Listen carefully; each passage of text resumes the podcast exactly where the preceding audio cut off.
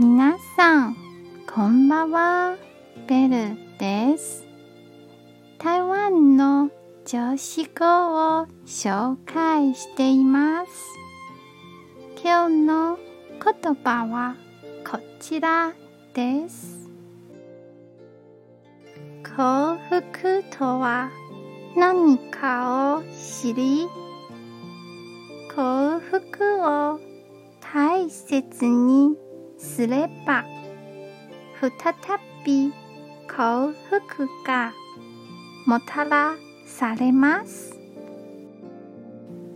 今日も一日お疲れ様でした。ゆっくりお休みくださいね。じゃあまたね。